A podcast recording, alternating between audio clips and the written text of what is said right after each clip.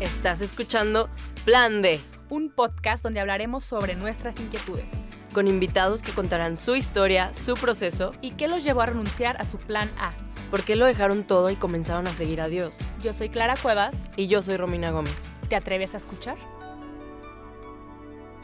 Hola, bienvenido a un podcast más, a Plan D. Yo soy Clara Cuevas y estoy muy contenta y muy agradecida por todo lo que nos ha dado Dios a través de este proyecto tan maravilloso y tan hermoso. Por cada uno de nuestros invitados nos saben la alegría que nos da traerlos aquí. Pero, antes que nada, te quiero eh, poner en, en nuestras oraciones. Cada programa, antes de iniciar, hacemos una breve oración. Pero te quiero decir que a ti que nos estás escuchando, Romina y yo siempre te tenemos en nuestras oraciones y pedimos por ti cual sea que sea tu intención.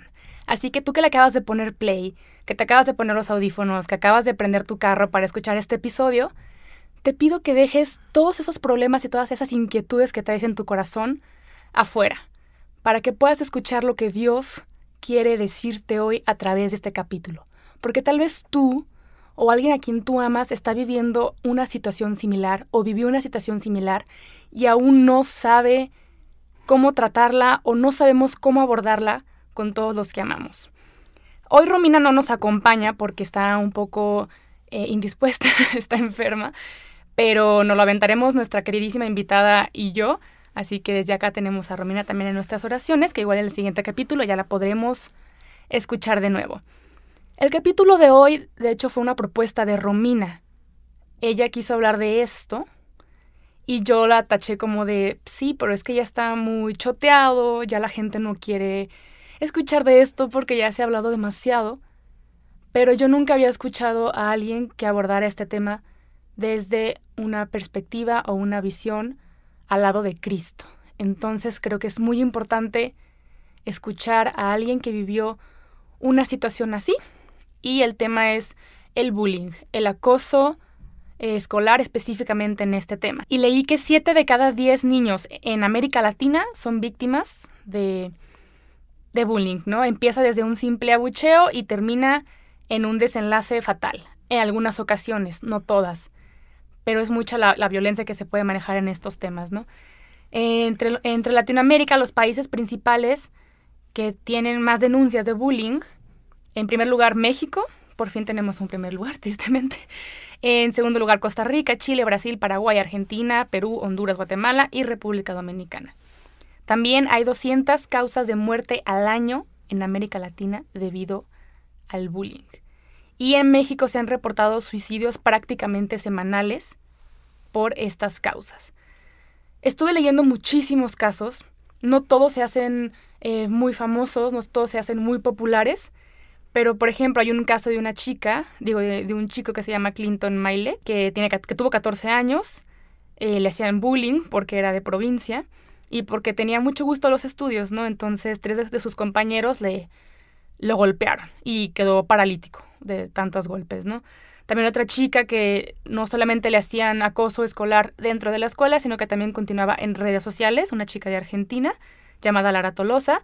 Y muchos de estos casos nos podemos ir así y te puedo dar nombres y nombres y nombres y lamentablemente esto siempre se queda en un dato más y no profundizamos y no nos tocamos el corazón y decir yo qué puedo hacer. Así que yo dentro de mis oraciones, cuando estaba planeando a los invitados, dije, bueno, ¿y para el bullying a quién invito? Yo no conozco a nadie realmente que, que haya atravesado por esto y si ha atravesado no estoy segura si, si lo atravesó o, o, no, o no me di cuenta, ¿no? Que muchas veces pasa que hay gente que está atravesando estas situaciones y no nos damos cuenta. Así que soy una reseña de un libro, ya que me dedico a reseñar libros, que se llama Marion, 13 años para siempre, que lo escribió una mamá de Francia. Escribió la historia de su hija que se quitó la vida. Me quedé impactada porque es necesario hablar de estos temas. Al subir esta reseña, una chica de, las cual, de la cual tengo años de, de, de conocer, gracias a Dios, me escribió y me dijo, tengo una historia, te la comparto. Y le dije, ¿sabes qué? Tienes que contársela al mundo y con ustedes, damas y caballeros. Aida, ¿cómo estás? Muy bien, gracias a Dios. muy agradecida de estar aquí contigo. Platico un poquito lo que hace Aida. Ella tiene un canal de YouTube. Ella es, youtuber de nutrición, también súper famosa. Como podrán, ahí le podrán buscar eh, en YouTube. Habla de nutrición. También ventanea algunos productos que, que nos engañan. Entonces. Que no están tan sanos. Que no están tan sanos. Y es súper exitosa en el ámbito en el que te has desarrollado, ¿no? Es increíble. Uno piensa que nutrición, ah, pues nada más va a ayudar a la gente a bajar de peso. Pero tú te has ido a más. Sí, gracias a Dios que ha sido un proyecto que va creciendo y creciendo y que entonces ya de repente estamos en ponencias o en congresos y sobre todo el canal me ha permitido llegar a mucha gente que es muy bonito que después te escriban y te digan, este, me ayudaste con esto, me ayudaste con esto otro, porque pues de eso se trata, de que todos nos demos la mano y pongamos nuestro granito de arena con lo que sea que nos esté tocando hacer en el mundo. Entonces, me encanta su nombre porque se llama Nutrimomento. Así es. Así ya lo pueden buscar en YouTube, eh, Aida en Nutrimomento. Pero tú me comentabas que, bueno, además de que das charlas, tienes un canal muy exitoso, que te invitan a dar este conferencias, haces consultas también. Sí, consultas en el ámbito privado para de psiconutrición, de nutrición, para niños, para embarazadas, este, control de peso, obviamente. Y sí, la verdad es que es una profesión muy hermosa que te permite llegar a mucha gente y ayudar a mucha gente, que es lo que me encanta. No, y me impacta porque tú estás siempre en constante preparación siempre de repente veo que, no sé, una vez creo que subí un alimento y me dijiste, ¿has escuchado hablar de no sé qué? Y yo, no, ¿qué es eso? Y me dijiste que estabas tomando un curso de, creo que también de psiconutrición o algo así. Sí, así es. Y yo, esta mujer no para y no va a parar, qué bueno, no te tengas. Pero esto que eres hoy, la persona que eres hoy, no siempre fuiste. No, definitivamente no. El cómo llegué hasta donde estoy el día de hoy y esta introducción que acabas de dar de mí, muchas gracias, que suena muy bonita, no sucedió como con un orden lógico que se podría imaginar la gente, ¿no? En el que Ayuda estudió la carrera, se graduó, abrió un canal y tuvo algo de suerte. La verdadera historia de cómo llegué hasta donde estoy ahorita inicia cuando tenía entre 13 y 14 años, que es lo que te compartía respecto al bullying. Qué fuerte. Este, yo ya escuché un poco de la, de la historia de Aida, su testimonio, pero antes que nada, ¿cuántos años tienes hoy? 27. 27. ¿Cuándo comenzó todo? Comenzó a los 13 años. A ver, compártenos un. ok, ¿cómo, ¿cómo comenzó? El bullying, a diferencia de lo que uno se podría imaginar, no es algo que simplemente llega y súper agresivo y te destroza la vida en un día. Es como si fuera un proceso que empieza de cosas muy chiquitas, muy insignificantes, que se ven hasta inocentes y que van subiendo, subiendo, subiendo. Al menos en mi caso, las personas agresoras era como si fueran necesitando más porque solo les interesaba de alguna manera divertirse, reírse, y yo era el objeto de, de repente, ¿no? De la burla y de la risa, entonces las mismas cuestiones de ayer no les hacían reír hoy. Entonces necesitaban cosas nuevas. Y a esa edad son niños muy crueles, son jóvenes, niños, adolescentes muy crueles. ¿Qué estabas como en segundo de secundaria? E inició en primero de secundaria. Yo era una niña como muy alegre, muy inocente, que quería ser amiga de todos. Y me gustaba vestir de muchos colores, me gustaba exponer, me gustaba como exteriorizar mis ideas. Y de repente se burlaban de mí, por ejemplo, yo era muy mala en el inglés, entonces cuando me ponían a leer, o sea, sí causaba risa, pero no me causaba un conflicto, era como, sé que soy mala en esto y punto. Pero había gente que no quería ser amiga de todos y que simplemente pues yo no le caía bien, ¿no? Por una razón que hasta la fecha desconozco. Sucedió que estando en primero de secundaria, yo me acerqué a un muchacho, el típico del salón, ¿no? Que tiene un no sé qué, qué, qué sé yo. Ajá, un encanto. ¿eh? o sea, inteligente, carismático y que aparte era buena onda y alegre. Bueno, pues eh, algunas niñas del salón estaban como flechadillas de él y recuerdo que yo sabía que era muy carismático y muy inteligente y le pedí ayuda con una tarea. Entonces, la niña principal, que no era yo de su agrado, recuerdo su frase que fue, esta no le va a hablar a él. Y ahí fue como el parteaguas de decir, no me cae bien, pero ya hizo algo que me molesta, o sea, el hecho de que yo le hablara a este chico, ¿no? Entonces empezó como duro y dale, duro y dale, pero como que eran comentarios que todavía decía a mis espaldas, que no me afectaban de gran manera. Entramos a segundo de secundaria y otra chica de ahí del grupo tenía muchos problemas en su casa tenía problemas, la verdad, muy feitos. Y de repente en una clase de educación física recuerdo que se puso a llorar. Entonces, en la secundaria, tú sabes que alguien llora y se hace la bolita alrededor. ¿Qué tienes? ¿Qué está pasando? y ella no quería decir qué estaba sucediendo en su casa. Entonces, lo primero que se le ocurrió fue decir, es que Aida me abrió. No sé si todavía, me siento mucha burruca diciendo esto, pero no sé si todavía se usa decir me abrió. Que te ignoró. Pero, ajá, que la había ignorado, que no le había hecho caso, que... Entonces la, la chica líder porque a quien yo no le caía bien era una de las líderes. Ya sabes que en la secundaria eran los líderes y los simples mortales. No, yo era una simple mortal y estaba muy feliz siendo una simple mortal. Entonces la niña, esta líder, dijo, ahora sí tengo como todas las armas mm. para echármela encima a Ida. ¿Por qué? Porque hizo llorar a mi amiguita, ¿no?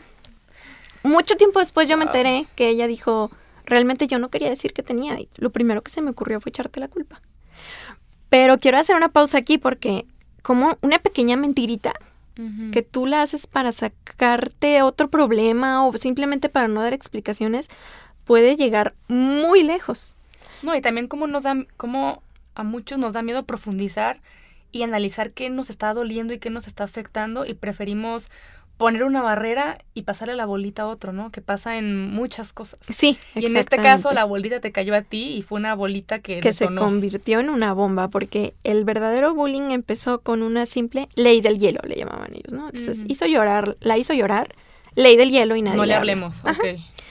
Fíjate que era una cuestión muy de niñas. Los hombres como que estaban en su rollo y incluso no se daban cuenta. Había mujeres que no se daban cuenta, otras que sí y le seguían la corriente, pero eh, era un, una cuestión muy de mujeres contra mujeres.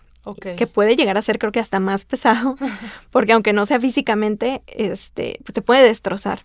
Claro. Entonces ley del hielo, yo estaba súper triste, no quería ir a la escuela porque nadie me iba a hablar. Y en esa ocasión sí le platiqué a mi mamá, sabes que es que nadie me habla, nadie, yo sé que era un viernes, yo sé que el lunes voy a llegar y nadie me va a hablar. Entonces mi mamá ya tenía como algunas nociones de que algo no andaba bien pero realmente era como apenas las chispitas del incendio que se venía. Pasa eso, me voy quedando sin amigos de alguna manera y las cosas empezaron a subir poco a poquito de nivel, a burlas muy pesadas, a reírse cuando yo pasaba, después me empezaron a poner apodos terribles, que de verdad hasta vergüenza me da decirlos, pero yo siempre he sido muy piernuda, entonces me empezaron a decir, por ejemplo, las la piernas de jamón de puerco de 50 kilos. Perfecto. Este, la gorda. Aparte tengo los ojos muy grandes, entonces la ojos de sapo. Pero los mismos apodos iban subiendo de nivel al punto de que era la ojos de puta violada. Y ya eran cosas que de verdad me dolían. Y todo esto de, adolescentes de 15 años. de 14 años. O sea, todo eso fue en segundo. que ni siquiera sé cómo tenían ese vocabulario en ese momento, pero, pero me dolía.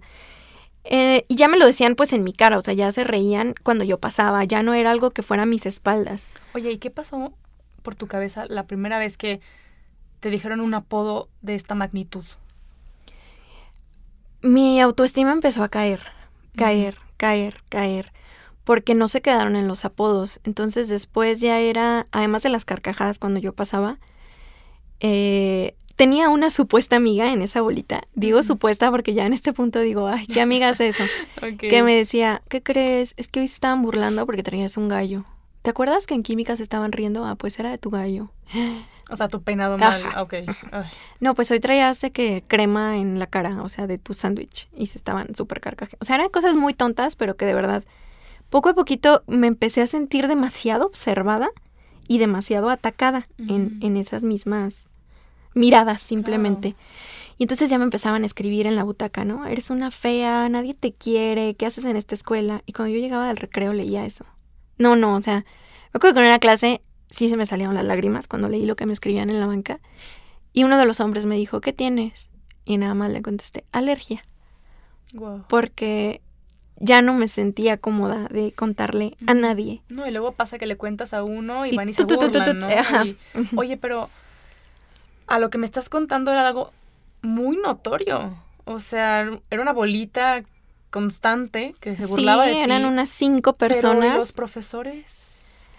Solo hubo una maestra que se dio cuenta, que era psicóloga, se acercó conmigo y me dijo, tú amabas exponer, tú amabas hablar en público y tengo meses que te veo callada, ¿qué pasó? No me acuerdo qué le dije, pues alguna mentira de seguro, pero para nada me hacía feliz externar qué estaba pasando porque yo sabía que me podía ir mucho peor.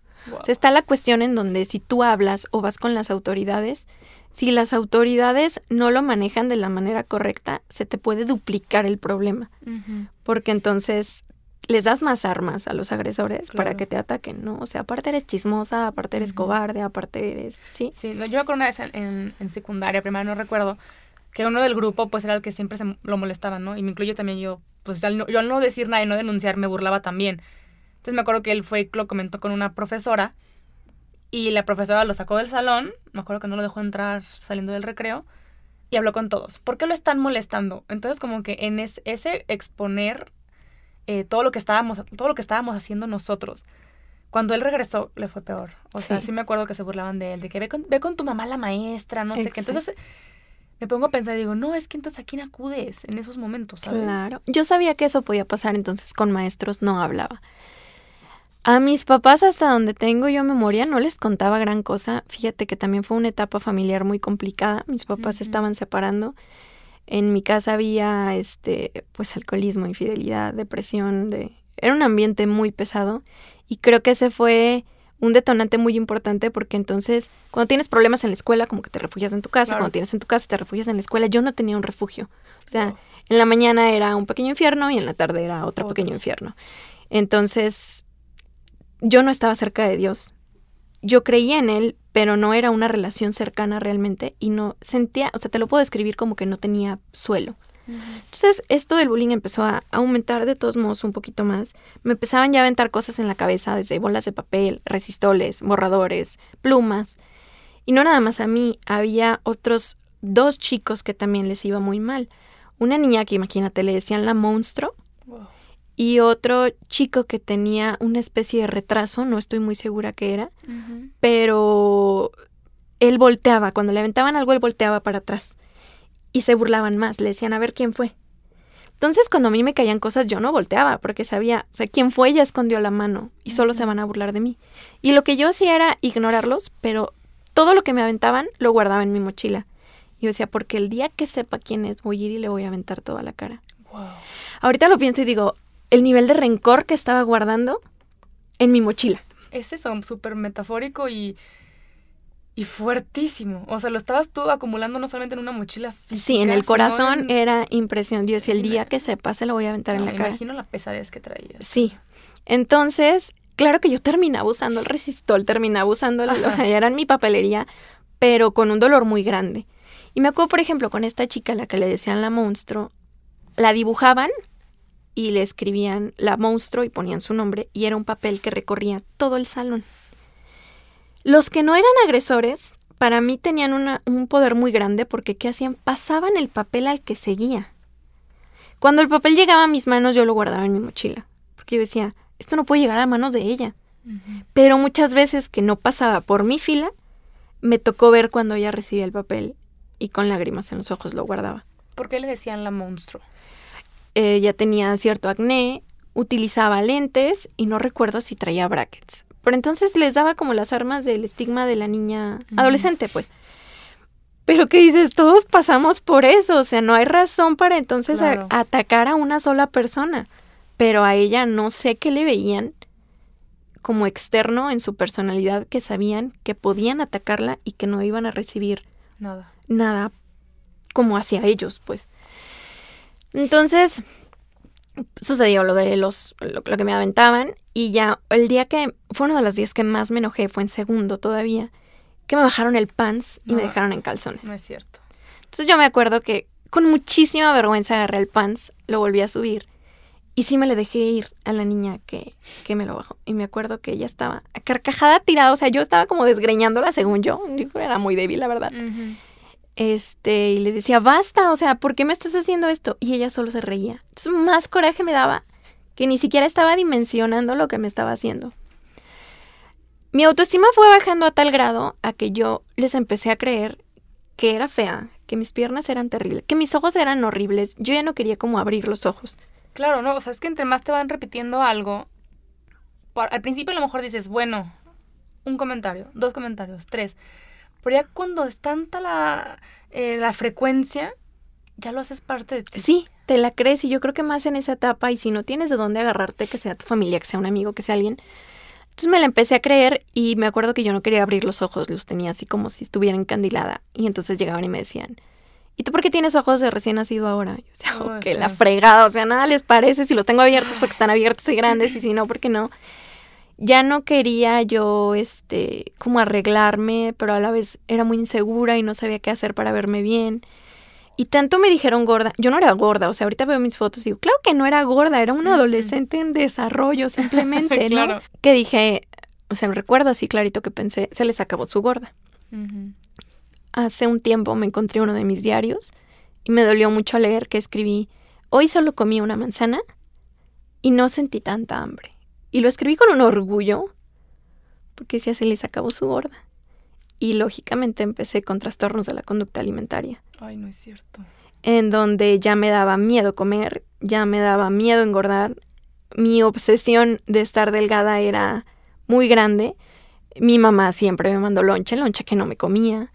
Este, empecé a bajar mucho de peso, en meses bajé 10 kilos.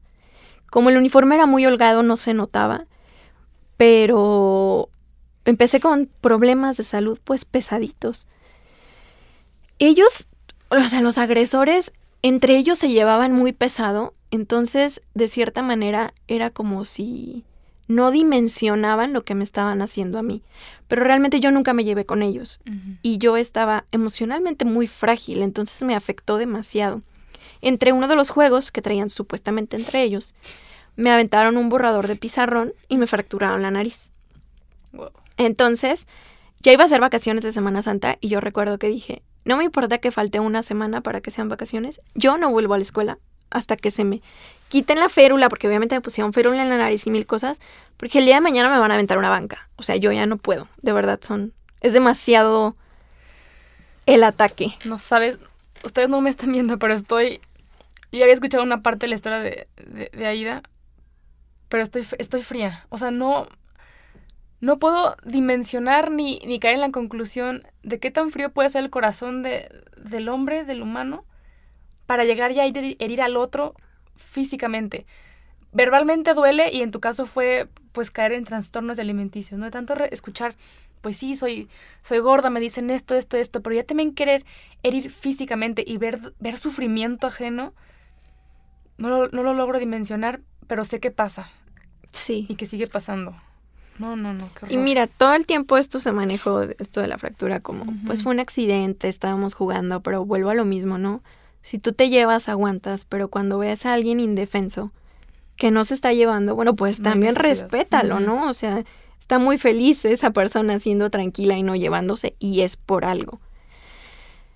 Ahora yo puedo entender, ya ha pasado muchos años, que las personas que me agredieron y, me enteré después, pues, tenían también muchos problemas en su casa. Era gente a quien no atendían, que sus papás no estaban al pendiente de ellos, que tampoco tenían relación con su papá, ni con su mamá, ni con sus hermanos. Pero ¿qué sucedió? Que entonces toda su basura emocional iban y la tiraban hacia los demás. Entonces quiero también invitar a las personas que nos están escuchando. Todos de alguna manera traemos basura emocional por los problemas esa basura no tiene que salir para alguien más, esa basura entrégasela a Dios, trabájala, ve con el psicólogo, pero no hay por qué hacer esta típica cadenita que también sucede en los adultos, en donde entonces este, el, el jefe maltrata al empleado y el empleado llega y le grita horrible a la esposa y la esposa entonces golpea a los hijos y los hijos van y hacen bullying en la escuela. Ok. ¿Sí? Wow. Fíjate que hace unos ya unos meses estaba leyendo que un adolescente, bueno, la diferencia entre cuando un adolescente y un adulto está pasando por un duelo de sufrimiento, ya sea una enfermedad, me quebré un brazo o algo emocional, la diferencia entre el adolescente y el adulto es que el adulto sabe que va a terminar. O sea, sí me quebré la mano, pero yo sé que en dos semanas ya voy a estar como nuevo. O sí me rompieron el corazón, pero yo sé que en algunos años lo voy a poder superar. La diferencia es que el adolescente todavía no tiene esta capacidad emocional y para él es esto va a ser toda la vida. Claro, yo quería ser invisible el resto de mi vida.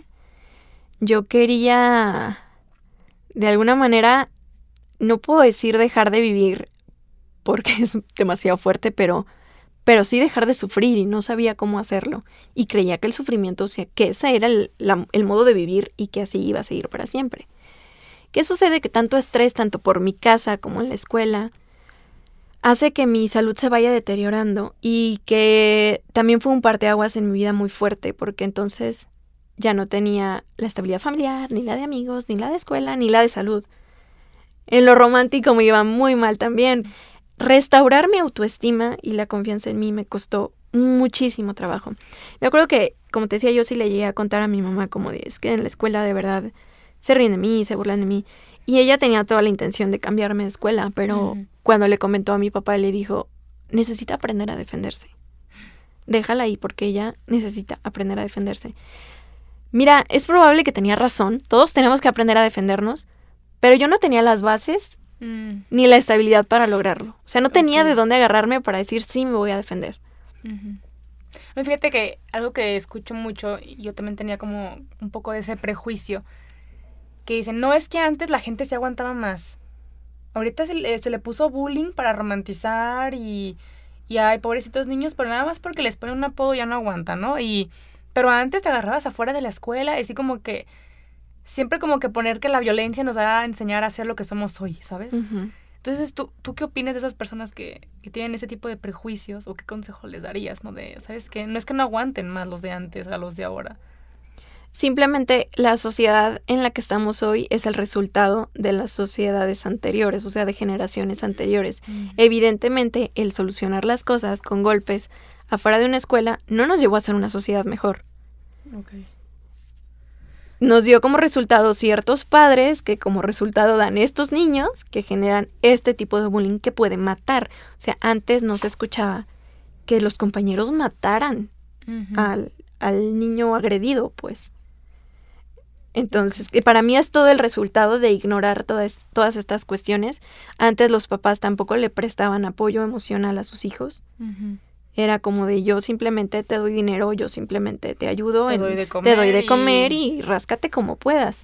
Y el lazo emocional ahí volando. Perdidísimo y entonces es la cadenita, ¿no? Como la bola de nieve. Esto es simplemente una bola de nieve más grande, pero que tenemos como consecuencia de, de cosas que vienen pasando desde más atrás. Eso es lo que yo creo. Wow. ¿Y esto se subió de nivel? O sea, tu, tu caso de acoso escolar subió de nivel, se detuvo. Mira, sucedió algo muy bonito en donde yo me di cuenta que los hombres traían como otra percepción de la situación en donde tanto adolescentes como adultos viven en una dimensión diferente a la nuestra de repente. Cuando entré a tercero de secundaria, se acercó a mí un chico y me dijo, oye, ¿tú por qué no le hablas a nadie? Y le dije, pues ¿no has visto cómo me tratan? Se quedó callado pensando y me dijo, tienes razón. ¿Y por qué te dejas? Pues porque no puedo hacer nada, le dije. Y me dijo, ya, ya no te van a hacer nada. Ahora yo soy tu amigo y ya no te van a hacer nada malo. Mira, no tienes una idea la estabilidad emocional que eso me dio. Y de nuevo hago una invitación, yo sé que me le he pasado dando consejos en este podcast, pero si tú ves a alguien que está solo, si tú ves a alguien que no tiene amigos y que de cualquier manera lo puedes ayudar, haz lo que te toca. Pon tu granito de arena porque tú no sabes cómo le puedes cambiar la vida. A mí ese chico que actualmente todavía es mi mejor amigo, me cambió la vida. Porque entonces yo ya podía ir a la escuela y reírme. Yo ya podía ir a la escuela y hablar con alguien. Y obviamente la bolita seguía queriendo tirarme y seguía queriendo, pero yo ya no me sentía sola y fue tan diferente tenía heridas de autoestima enormes todavía. Todavía tenía trastorno de la conducta alimentaria, pero fue muy diferente el no... De verdad que me lo mandó Dios a ese hombre, porque a lo mejor si no se hubiera pasado, pasado por mi cabeza cuestiones más fuertes todavía que lo del trastorno de la conducta alimentaria. No, sin duda te lo mandó Dios, ¿eh? ¿Verdad? Completamente. En verdad que sí. O sea, me pongo, o sea, me pongo a pensar en poniéndome en tu lugar la soledad que deberías estar experimentando en esos momentos. Y que de repente alguien llegue y te diga, estoy pues contigo. aquí estoy. No sé. Con la inocencia tan grande que tienes esa edad de... Te imagino como quitándote esa mochila de cosas que te aventaban y decir, ay, ay, por dónde todavía. Sí, ya no estás sola. El cambio verdaderamente radical sucedió cuando yo conozco a Dios de manera mucho más cercana. A mí me invitaron a un retiro de jóvenes. ¿Tenías cuántos años? 16 años. Y conocí, recibí muchísimo, recibí entonces al papá más amoroso que hay, que es Dios, al médico más perfecto que es Dios, al amigo más perfecto que es Dios y el amor más grande que definitivamente viene de Dios. Y empecé a sanar, empecé a sanar muchas cosas. Yo me daba cuenta que podía orar y que podía pedirle a Dios salud, pero entonces Dios me iluminó de decir, ok, me estás pidiendo salud, pero tú no comes. Y no sabes cómo me cayó como balde de agua fría el darme cuenta que yo tenía meses haciendo oración porque quería sentirme mejor, pero el trastorno no me dejaba. O sea, es algo muy pesado, que te da más miedo engordar que cualquier cosa.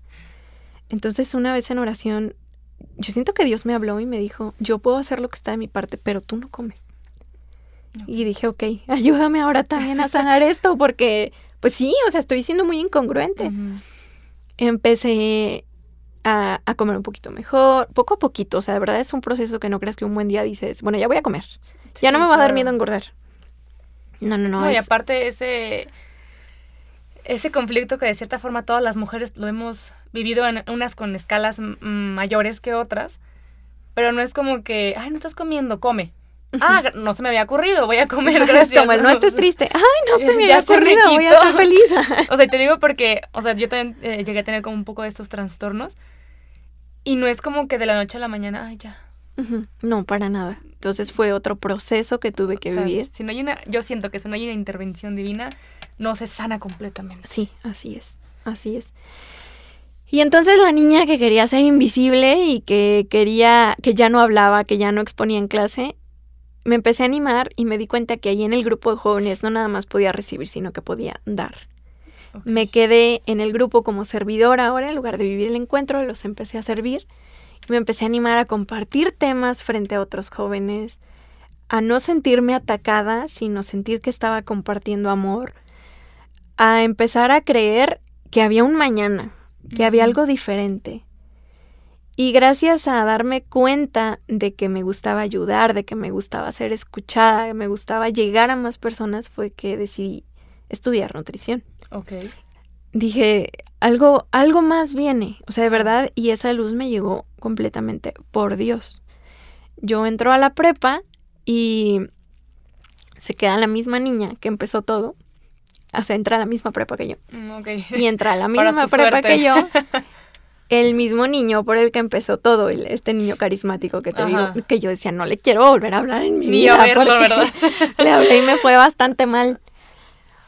Pues como para darte el desenlace bonito de esta historia, ese chico se empezó a acercar a mí, me dijo, oye, toda la secundaria estuvimos juntos y nunca nos hablamos. Y yo, este compa no tiene idea de nada. De que aléjate, por favor. Paro, que no te vean.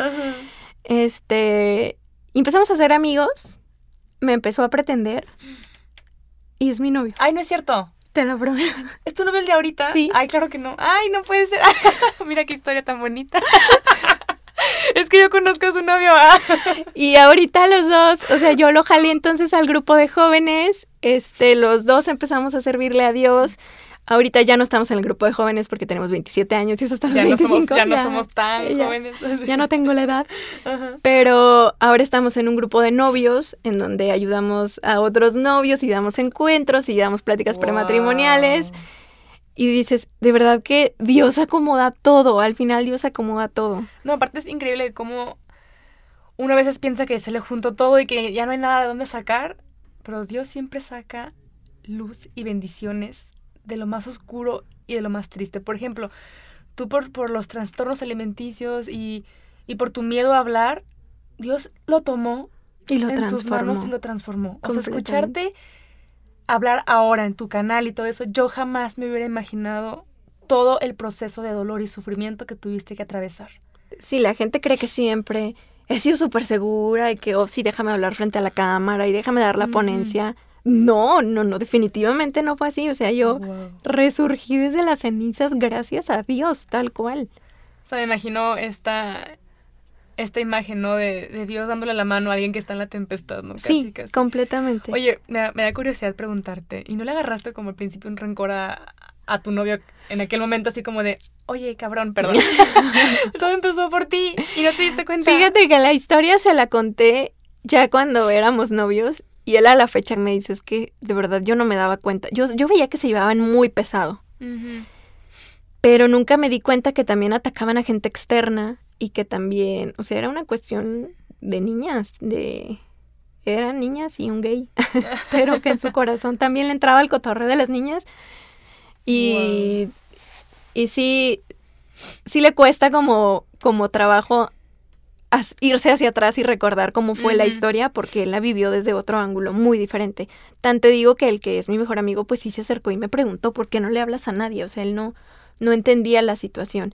Y por eso llamo a todas las personas que nos están escuchando a abrir bien los ojos a su entorno claro. y ver qué está pasando porque puedes cambiar la vida de alguien. Sí, fíjate que estaba leyendo que muchos de estos acontecimientos de acoso escolar se dan donde no hay un foco de atención pueden ser en los baños, en el patio, cuando no está el maestro entre clase y clase.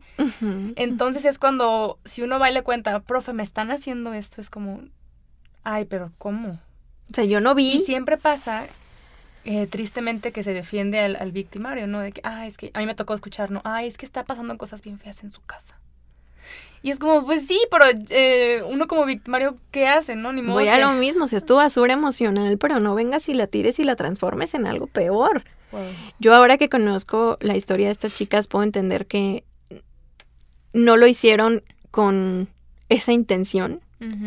No, tal vez actualmente ni siquiera sepan los alcances que tuvieron. O sea, yo nunca les hablé de mis trastornos de la conducta alimentaria, nunca les hablé de mi baja de defensas, ni, tampoco para ellas fue simplemente un momento en el que querían olvidarse de sus problemas y les causaba risa y lo veían como algo inocente, pero de verdad tus palabras pueden tener un alcance impresionante en la vida. Y pueden marcar huellas y pisadas durísimas en el alma y en el corazón. O sea, eh, una vez en una charla de, teología del cuerpo nos contaba un amigo que nuestra nuestra, nuestra existencia del alma es, infinita, ¿no? Estamos hechos para llegar a la gloria de Dios.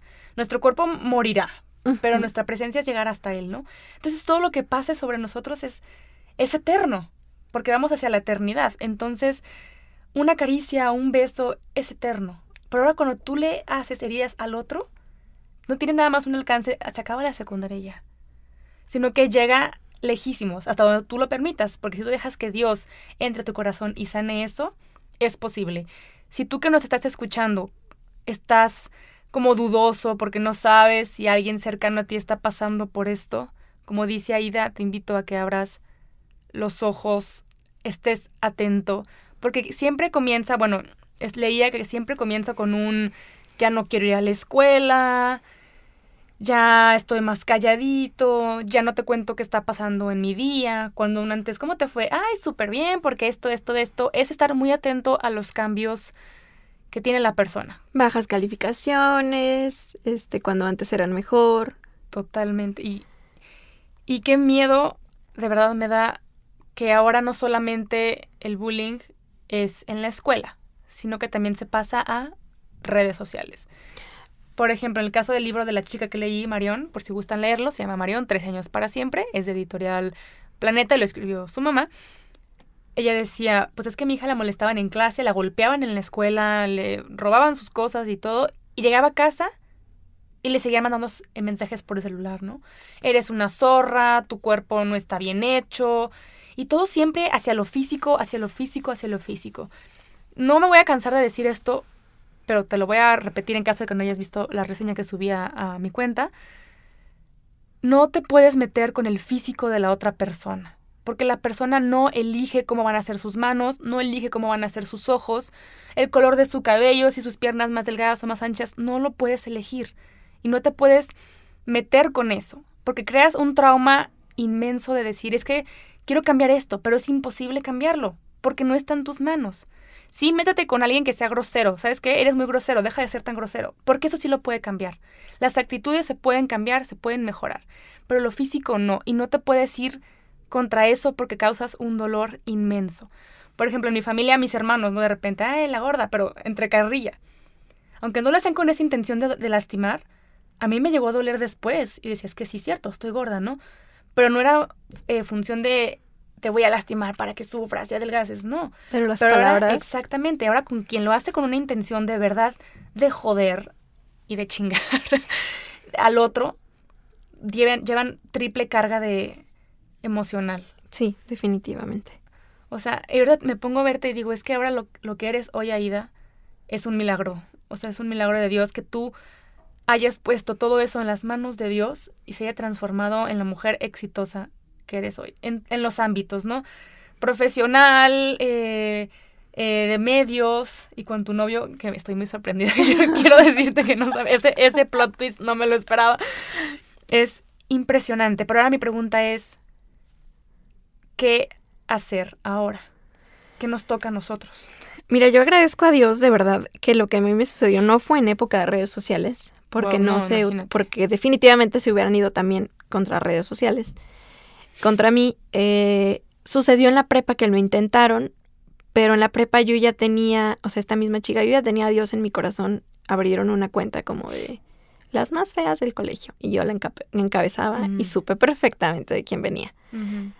Pero ya cuando tienes a Dios de tu lado, o sea, cuando yo ya tenía amigos, yo ya estaba mucho mejor con mi familia, Se tienes, tien- claro, tienes el soporte, tienes los cimientos y dices, sabe que tendrá esta mujer en su corazón. Sí. Pero ¿qué hacer ahora? No nada más estar atentos, como lo que decías, ¿no? A los signos de cómo habla, cómo, sino también de alguna manera estar atentos a sus redes. ¿Qué sube? Si sube frases demasiado tristes, porque toda persona que se va a suicidar lo avisa si sube cuestiones de que ya no quiere vivir, de que ahora sí que estar cuidando qué se publica, qué se comparte, qué hay en los estados, qué mirada hay en las fotos, porque todo te puede dar una pauta para saber si un No, y familiar además todo comunica. Todo. Y creo que también yo añadiría el no ser cómplice. O sea, ahorita que, que contabas eh, lo de los papelitos que los pasaban, eh, bueno, en la Biblia dice que Jesús eh, cuenta la, la parábola de, de este hombre que lo asaltan, lo golpean y lo dejan tirado. Entonces que llegaron dos hombres, lo, lo vieron y, y siguieron de largo porque lo veían nada más ahí golpeado y, y ya el simple hecho de hacer eso, pues también es no ayudar y, y ser partícipe de esa golpiza y de esa ayuda, ¿no? Y de ese sufrimiento, o sea, no, tú fuiste partícipe del sufrimiento porque no hiciste nada. Exactamente. Y así pas y, y hasta que pasó una tercera persona que lo ayudó, lo bañó, lo cuidó. Y ahí te pones, ahí Jesús pregunta, ¿no? ¿Quién fue el verdadero prójimo? Y la respuesta es, pues el que tuvo compasión de la víctima. Y me pongo a pensar en tu mejor amigo, ¿no? Este que a lo mejor no estuvo al pendiente de lo que sucedía, pero algo le brincó en ese momento y dijo, vamos. Claro, así es. Y ahorita en redes sociales se nos hace tan fácil compartir algo humillante, hiriente que está haciendo otra persona, pero ponte a pensar que esa persona podría ser tu hermano, podría ser tu papá, podría ser tu mamá. El hecho de que tú digas, esta cara no la conozco, no te da el derecho de compartir un video humillante, no te da el derecho de burlarte y de hacer entonces memes, porque esa persona se va a enterar. De que se está haciendo viral se va a enterar y no sabes qué estabilidad tenga como para soportarlo o no soportarlo. Claro. Yo creo que también esta cuestión de los memes y de las cosas que no se nos hace tan sencillo compartir puede ser muy delicada para la vida de otras personas. No nada más adolescentes, también. Claro. Yo creo que eh, tú que nos escuchas, a lo mejor ya eres una persona mayor de edad o tienes primitos, sobrinos. Yo nada más te dejo esto sobre la mesa y te pido que seas el adulto que te hubiera gustado tener cuando estabas niño. A lo mejor cuando estabas chiquito te hubiera gustado que alguien te escuchara cuando tenías un problema, ¿no? Pero como nadie se te acercó, nunca lo contaste. Entonces, si tú tienes primitos, sobrinitos, tus hijos, lo que sea, sé ese adulto que te hubiera gustado tener cuando era, tú eras niño. Y saben que eso psicológicamente te ayuda a ti como adulto a sanar tu niño interior.